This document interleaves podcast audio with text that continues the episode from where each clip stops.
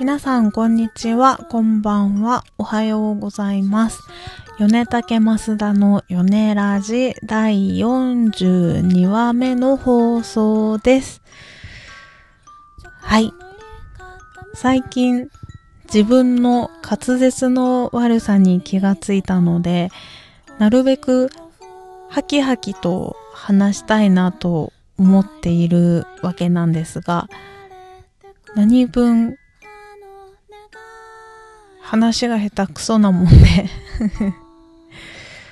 ハキハキ話せる人すごいですよね。私もうこのハキハキという言葉が言えないですもんね。早口得意な人とかすごいなって思う。できないんですよ。もう口がもごもごしちゃって、もう、もごもごもごもごしちゃって何も言えないし、なんて言ってんのかわかんない類の私喋り方しちゃうので、ラジオ向いてないなとか思うんですけど、聞いてくださる方もいらっしゃるので、あの、せこせことごまごまと細々と続けていきたいなと思っております。はい。ということでね、えっ、と、そんな感じで42話目もハキハキとやっていきたいと思いますので、どうぞよろしくお願いいたします。この間、米竹は、えっ、と、あそこでライブした、ストロボカフェでライブをさせてもらいましたので、その話とかもちょこちょこしようかな。よろしくお願いします。そろそろこのオープニングテーマも変えようかね。曲はたくさんあるので、なんか来週ぐらいから別のにしましょうかね、と思います。はい。ということで、11月の、えーと、何日だっけな？え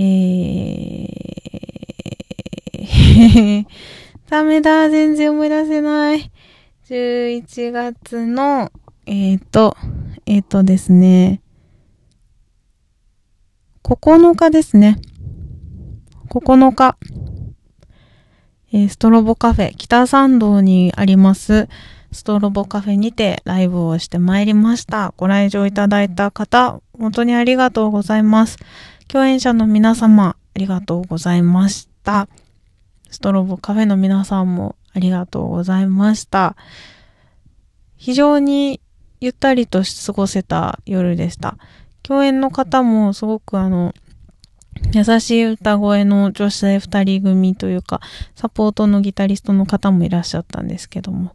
えっ、と、シュクリシュクレさんと、えっ、と、最後が、あのー男性の二人組になるのかな？で、いいのかな？なんか、フルバンドで演奏されてたんですけど、メンバーは多分、あの、メインの男性二人組だったんだと思います。えっ、と、ユニット名、ユニット名がね、ちょっと待ってくださいね。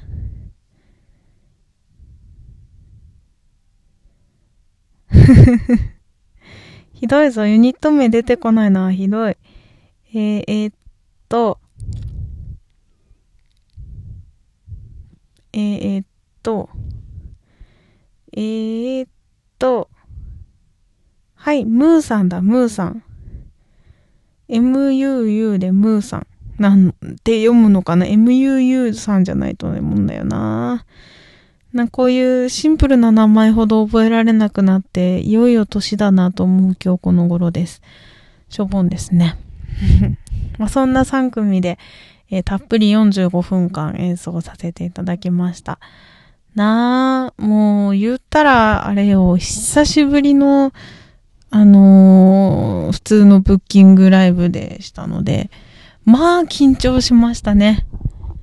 大ちゃんもそう言ってました。最初の頃は、あのーイベントに出演みたいなのの方が、まあ、機会も少ないし、非日常というか、あのーまあ、かなり緊張する場面だったので、イベント出演の時は、毎回ものすごいアホみたいに緊張してたんですけども、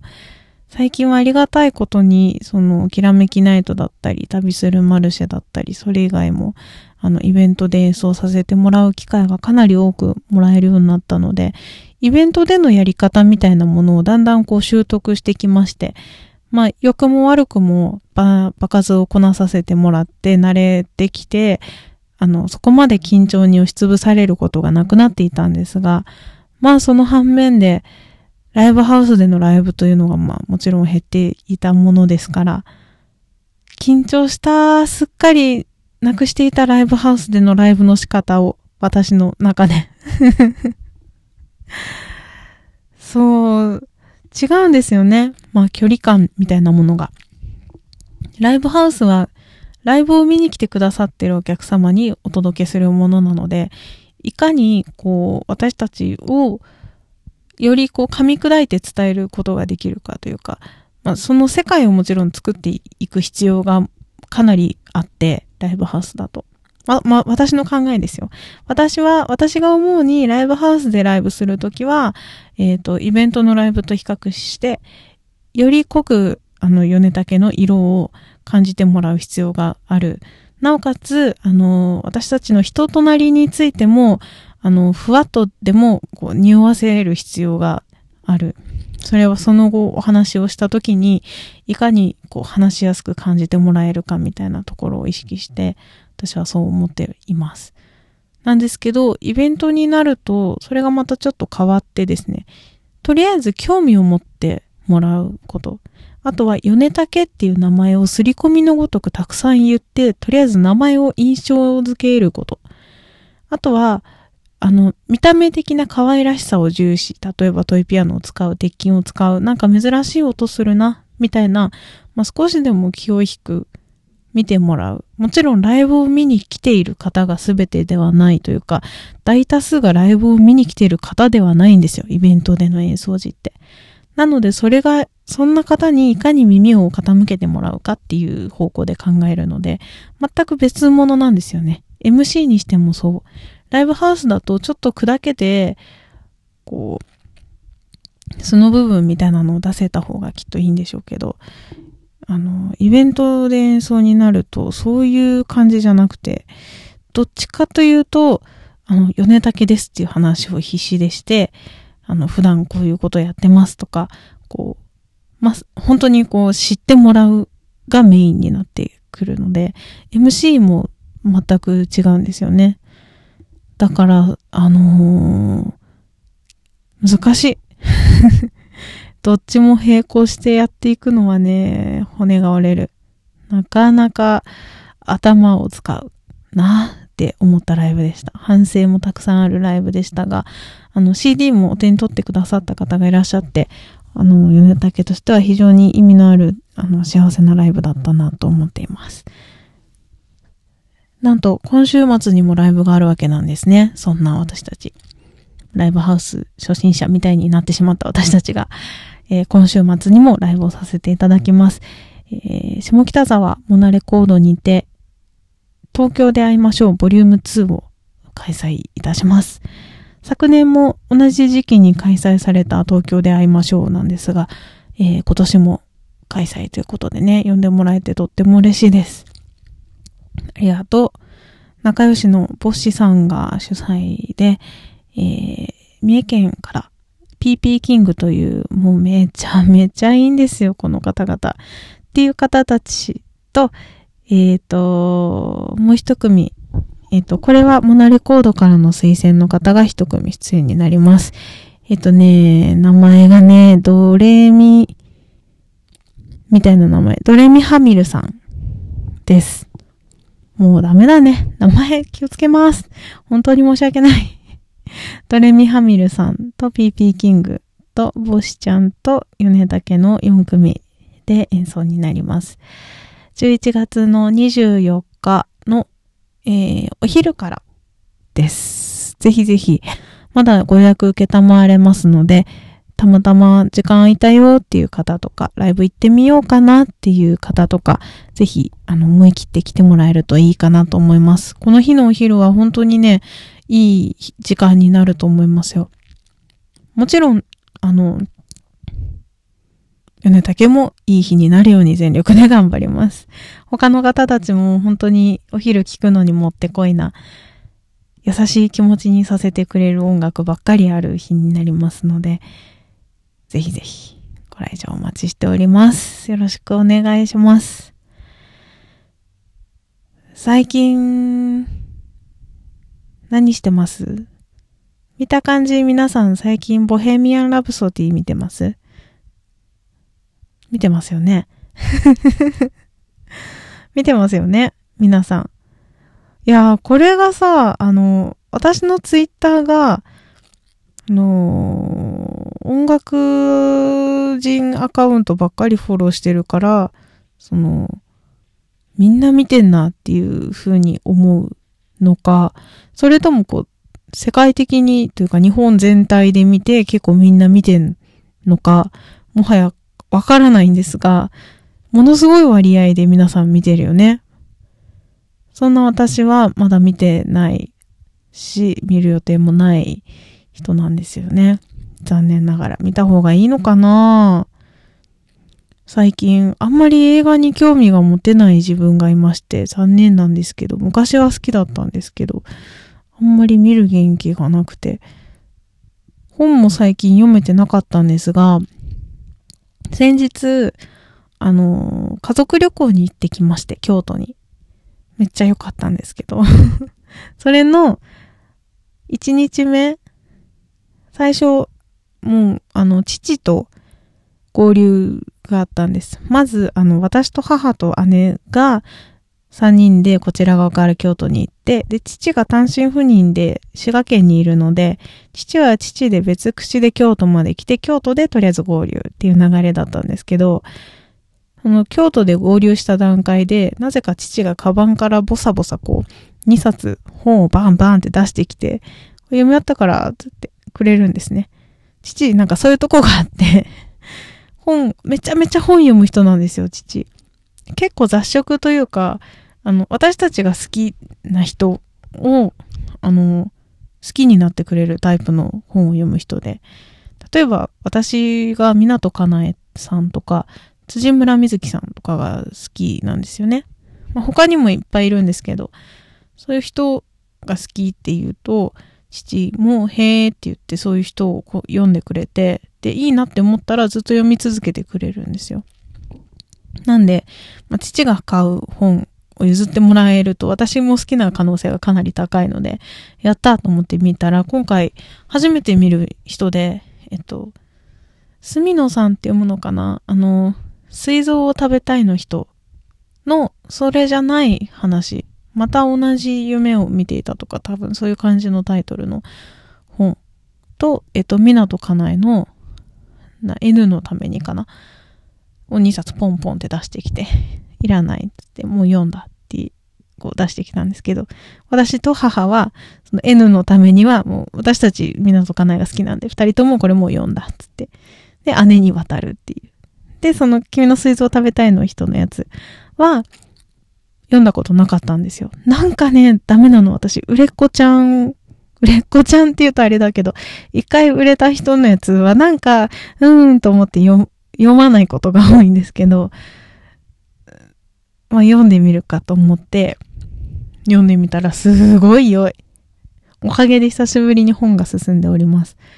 まだ読み終わってないんですけど、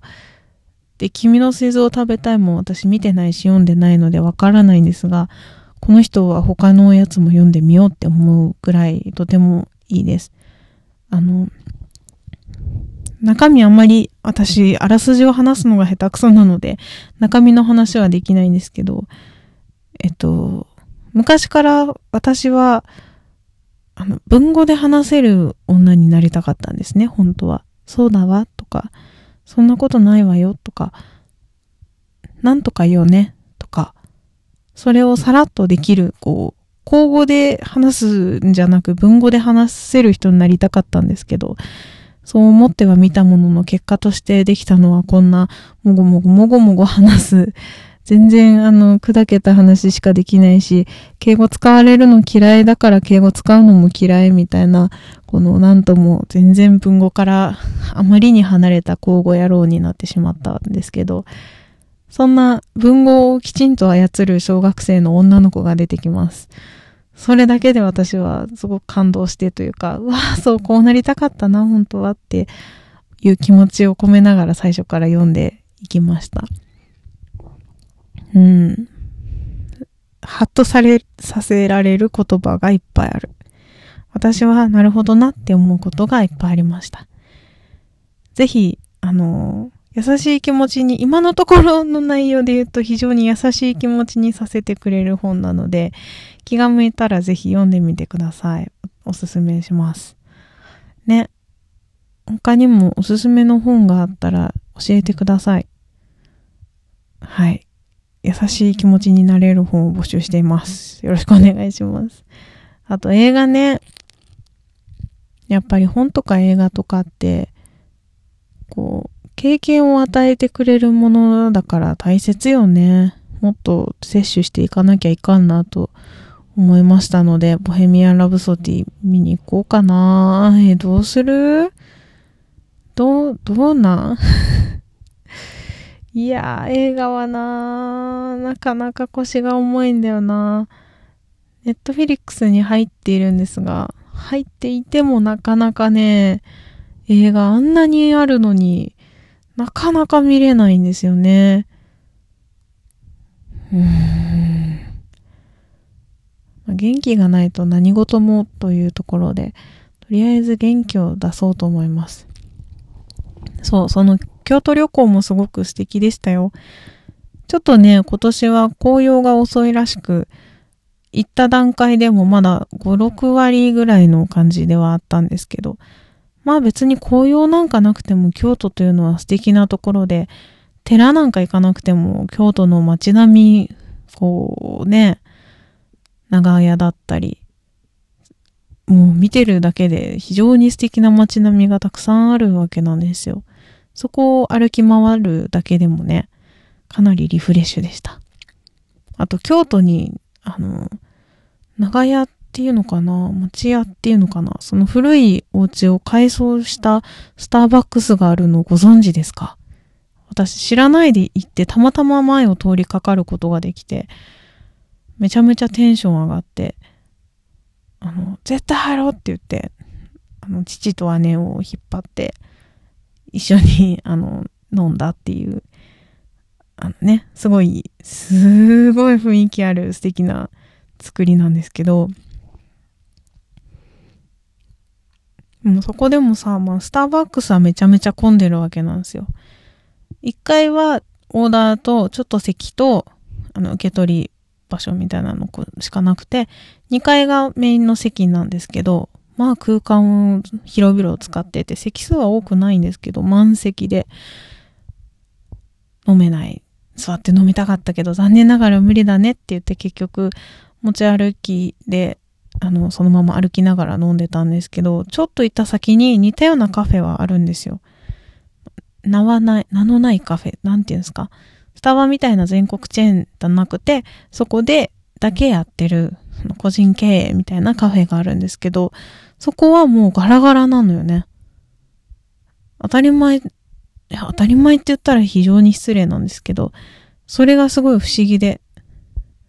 姉と父と不思議だねっていう、ブランドって強いよねっていう話をしてさ。ね。でもやっぱりブランド力というか、安心感もあるじゃん。この値段でこういうものが出てくるっていうのが分かってるからいけるみたいなとこあるじゃん。こう、賭けができないみたいな。その全く知らないそのお店に入って、ちょっと安いかもしれないココアを頼んだとして、それがどのぐらいの量でどんな味のものが来るのかわかんないから、そこにかけられない。でもスタバなら大体このぐらいの量でこのぐらいの金額でこういう味のやつが来るなってわかるから、ペロッと入って、ポッて買って、美味しいねって言って飲める。飲もうかって思える。その飲んだ時の自分を想像できるから、それを実行するかしないかの決定を下せる。実行するっていう選択ができる。伝わるかな？そう。だからやっぱ、チェーン店って強いんだね。そういう意味でも。と思った旅行でした。うん。いや、京都めっちゃ良かったっすよ。最後の日、まあ、ずっとお天気不安であったものの、3日間とも雨は降らず、えっ、と、帰る最終日は鴨川沿いを、ただ何をするでもなく、